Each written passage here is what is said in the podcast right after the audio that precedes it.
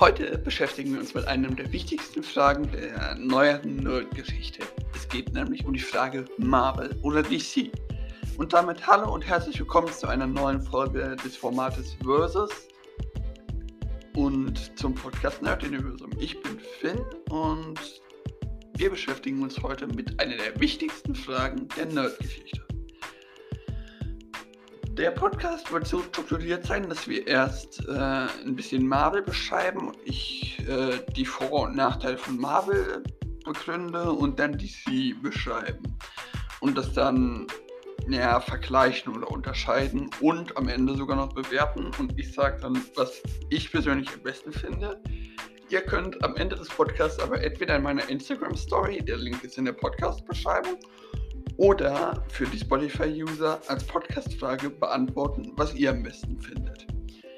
Also, beginnen wir mit Marvel. Ähm, naja, sagen wir mal so, wir beschäftigen uns jetzt nur um die Kino-Universen. Die Comic-Universen lassen wir komplett außer Acht, da ich davon, um ehrlich zu sein, absolut keine Ahnung habe.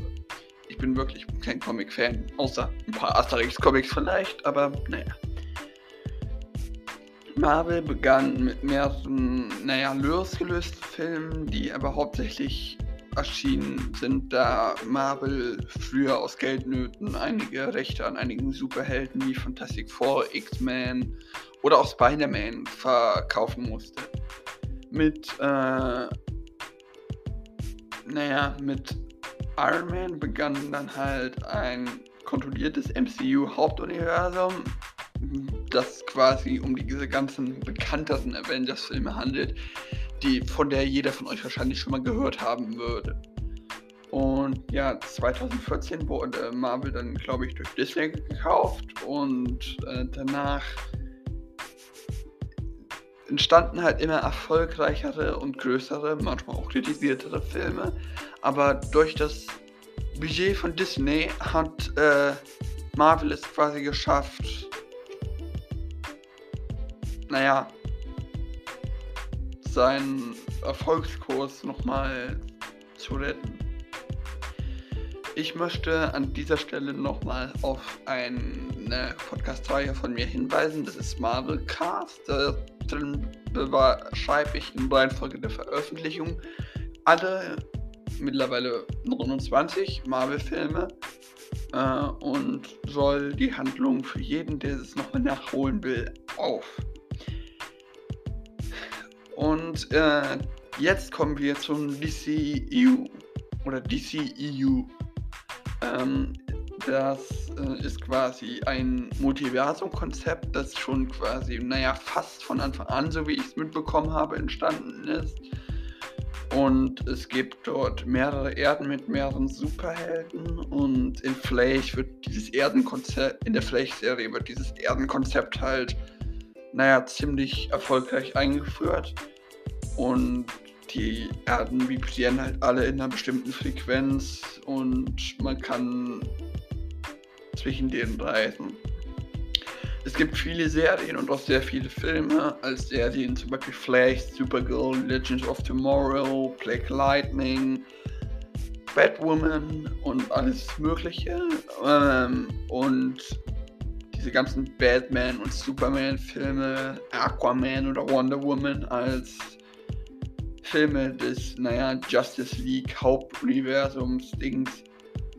Und die sind aber alle miteinander verbunden. Also der Flash aus den Justice League-Filmen und der Flash aus den Flash oder anderen Serien schließen sich nicht unbedingt aus und es gibt in Flash sogar mal eine Szene, wo die sich beide treffen. Also das ist alles ein Universum für die Leute, die es nicht verstanden haben. Und das Wichtige an DC ist, dass sie diese Multiversums-Idee halt schon von Anfang an oder naja fast von Anfang an drin hatten und es naja offen entwickelt haben DC ist aber auch etwas düsterer, was manchen wahrscheinlich nicht so gefällt, mich eingeschlossen. Und naja, beide dieser Franchises basieren auf Verfilmungen alter Comics der Verlage DC und Marvel. Und äh, ja, DC ist wie bereits gesagt düsterer und Marvel im Allgemeinen beliebter.